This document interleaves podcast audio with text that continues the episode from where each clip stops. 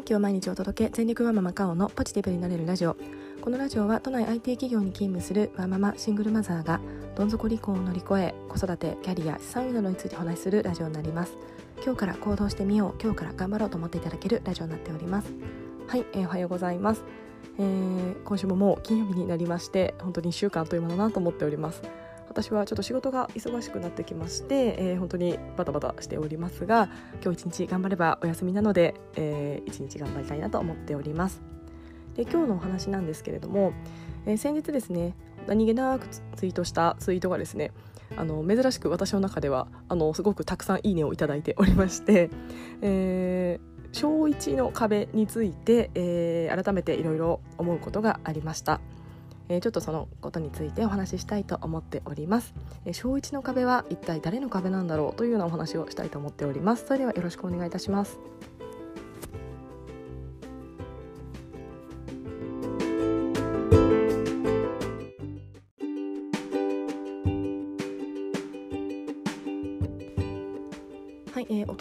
ポッドキャストでですね、えー、私は、えー、民間学童ではなくて公立学童に入れてよかった理由というような、えー、ラジオを先日配信しております。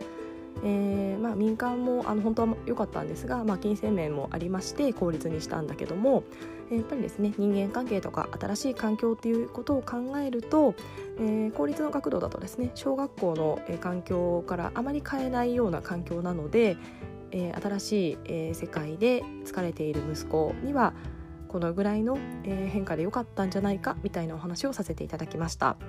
え、その中でですね、えー、もうお伝えしたんですが小学校1年生って本当に疲れてるんだというようなことをですね、え、ツイートさせていただきました、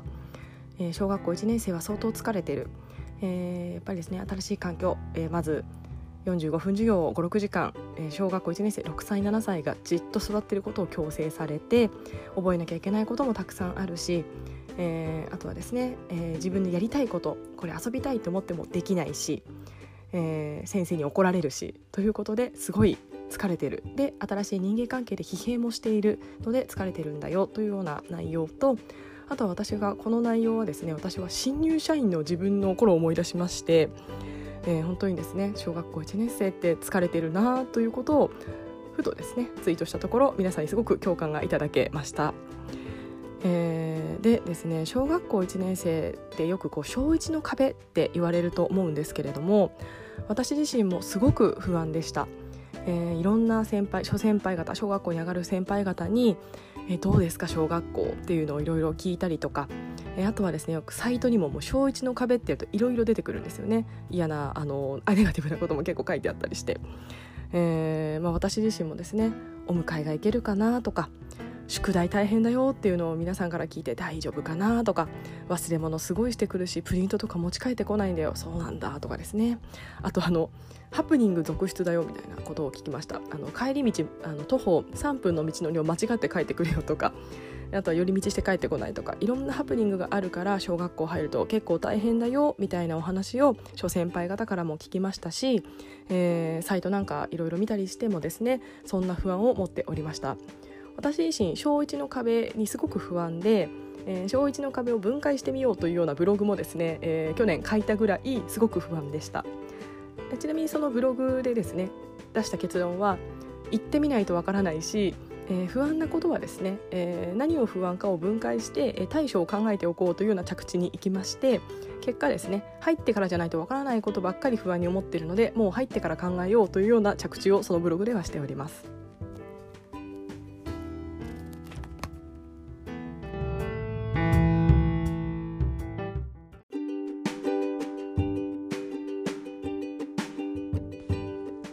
ただですねその先輩方や、サイトからいろんな情報を得まして私自身承知の壁すごく怖かったんですが今振り返って思うとですねみんな親側のことばっかり書いてあったり言っていたなと思っています。ママは大変だよ仕事しながら大変だよとかこんなことがあるから大変だよというのはですね大変大変というのをそのサイトからサイトや、えー、いろんなですね先輩方から話を聞いてまして私どれだけ大変になっちゃうんだろうということをずっと考えていたような気がしています。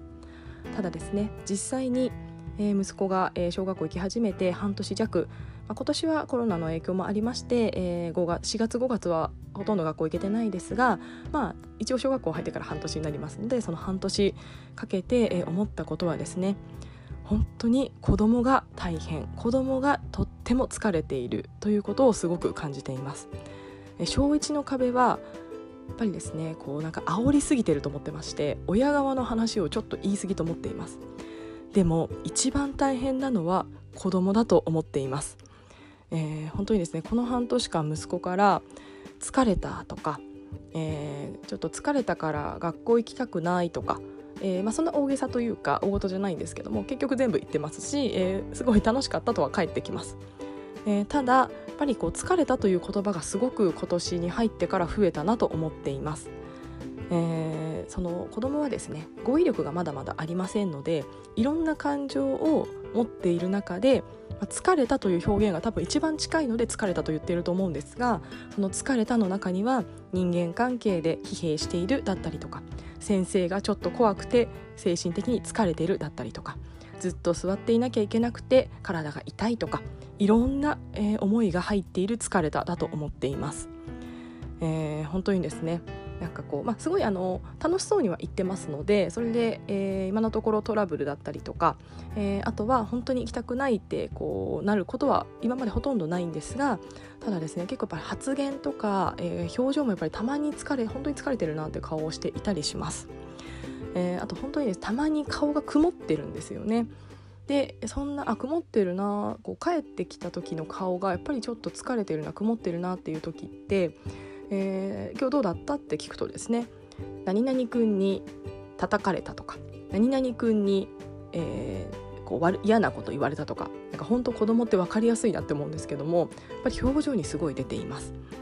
えー、でですね小学校に入って多分いろんなギャップがあると思います子供にとっては、まあ、まあ本当にずっと座ってなきゃいけないもありますし、えー、保育園はですね、まあ、あの自由時間とかがあると自分の好きな遊び、えー、例えば1時間自由時間があったらレゴをしてもいいし外遊び行ってもいいし粘土してもいいしというような、まあ、制限はある中では自分の好きなことができるというようなことが保育園では多かったと思っています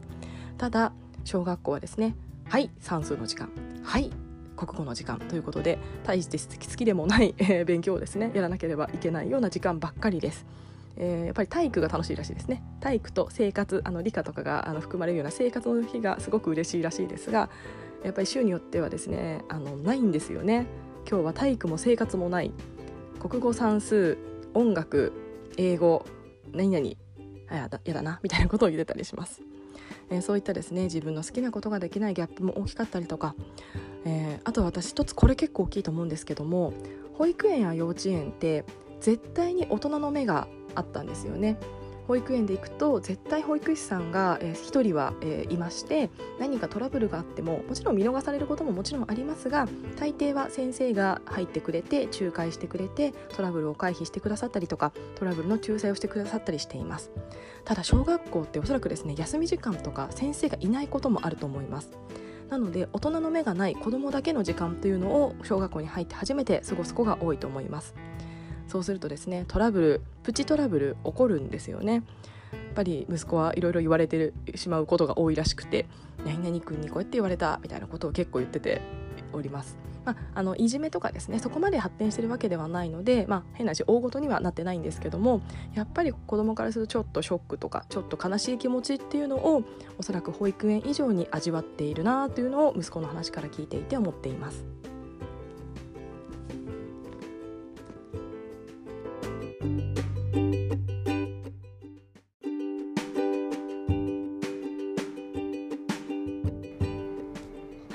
メディアなどで、えー、すごく煽られます。小1の壁。お母さんとかお父さん、えー、親側はすごく大変になるということをですねこうなんてですかねこう小1の壁という表現することでこうメディアにも取り上げられやすいですし、すごいですねこう煽りやすいのかなと思っております。でもですね一番忘れてはいけないのはその壁は子供がぶち当たるものだということだと思います。小1の壁は子供が大きな大きな壁を一生懸命乗り越える時間だと思っています、えー、これをですね何らかいい表現あるかなと思った時に私は新入社員時代をすごく思い出しました。えー、私個人はですねあのすごく忙しい大変な新入社員時代を過ごしまして、えー、本当にですね忙しい会社だったんですよね。えーまあ、あの私の会社に限らず新入社員になりますと、えー、それまで大学でですね自由に遊んでいて好きにバイトして好きに遊んで好きに旅行行って好きに飲んでというような生活からガラッと朝9時に行かなくてはいけない遅刻すると怒られるやったことのない業務でできない周りとの比較でですね若干へこむとか上司が激詰めしてくるとかやっぱりわからないことだらけで覚えることがたくさんとか緊張の連続先輩とのコミュニケーションなどなどですね本当にあの大変なことが多かったんじゃないかなと思います。えー、私個人の話ですがあのちょっと忙しめの会社に入って、まあ、それは覚悟してたんですが初日くらいまあ早く帰れるかななんて思って行ったところですね、えー、初日から終電だったというですねあの本当に衝撃でした。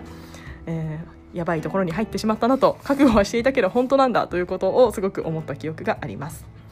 えー、その後もですねすごい大変だったなと思っています。で毎日ヘトヘトになって帰ってきてで私自身はその時は一人暮らしだったのでもうですね帰ってお風呂入って寝る。もう帰終電で帰って、えー、終電で帰ると家に着くのが12時半とか、えー、1時前だったんですが私はもう1時過ぎには寝てる。お風呂入って寝る以上みたいな生活を過ごしておりました、えー、なのですね本当にヘトヘトだったと思います。でおそらくですね子供も実はヘトヘトなんじゃないかなと思っています。ま、体力は結構ある子もいると思うので体的にはもしかしたら疲れていても元気かもしれません。疲れていてもですねなんでこの子寝るの遅いんだろうって思うこともあります。ただきっと精神的にはすごく疲れてるんじゃないかなと思っています。なので、え、やっぱりですね親ができることは家でまでガミガミですね。あれやったのこれやったの宿題やったのなんでできてないよっていうのをですね私はちょっと言っちゃってるんですけどもやっぱりふとすごい疲れている人、まあ、それこそ新入社員時代を思い返してもし私が実家にいてすごい疲れてるのに親にですねあれやったのこれやったのと、まあ、いい大人ですがもし言われたら相当イライラすると思いますし家が休まらない場所になるなと思います。多分家に帰りたくなくなっちゃうと思います。やっぱり家は癒しの場リフレッシュできる場休息の場であるべきだと思いますしやっぱりですねいろいろ言いたくなる気持ちも分かりますし私は若干言ってしまっていますので時間を込めてなんですがせめて小学校1年生の慣れる時ぐらいまで、まあ、1年間弱ですかねはちょっと怒るのを減らしてやりたいことをやらせてあげるのんびりさせてあげるできる限り怒らないっていうのを意識してあげて子どもにとってほっこりする場所のんびりできる場所にしてあげるっていうのが親の役目かなと思っております。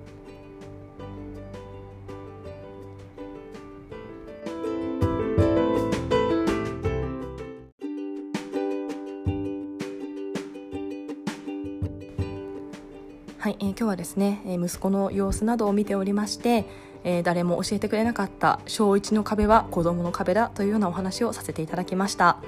やっぱり親側ばっかりの負担を考えてしまうんですよね、え、宿題見なきゃいけないとか、えー、忘れ物ないかフォローしなきゃいけないとかいろいろあるんですけれどももうですね宿題最悪忘れてもいいと思います。忘れ物あってもですねあのなんとか自分ですればいいですし最悪届けなくてもいいと思うんですよね。そういったちょっとした失敗から本人も学んでいくかと思いますので家では怒らずにゆっくりできるあったかい場所っていうのを作ってあげることで子どもはその壁を乗り越えるエネルギーを貯められるんじゃないかなと思っております。と偉そうなことを言っておりますが私自身もちょっとガミガミ言ってしまったりこれやったの？と言ってしまっているので本当にこれは自戒を込めて、えー、お伝えさせていただきたいと思いますしぜひですねこれから小学校に上がる、えー、お子さんがいらっしゃる方はぜひ小1の壁は子どもの壁ということをぜひちょっとだけ頭の片隅に入れておいていただくと、えー、来年再来年その次にですね小学校に上がる時に、えー、何を気をつけなければいけないのかというのがちょっとだけ、えー、見えてくるんじゃないかなと思っております。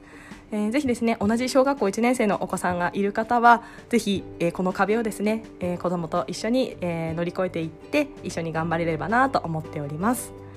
はいえー、それではですね今日も残り金曜日、えー、仕事頑張りたいなと思っております今日も聞いてくださいましてありがとうございました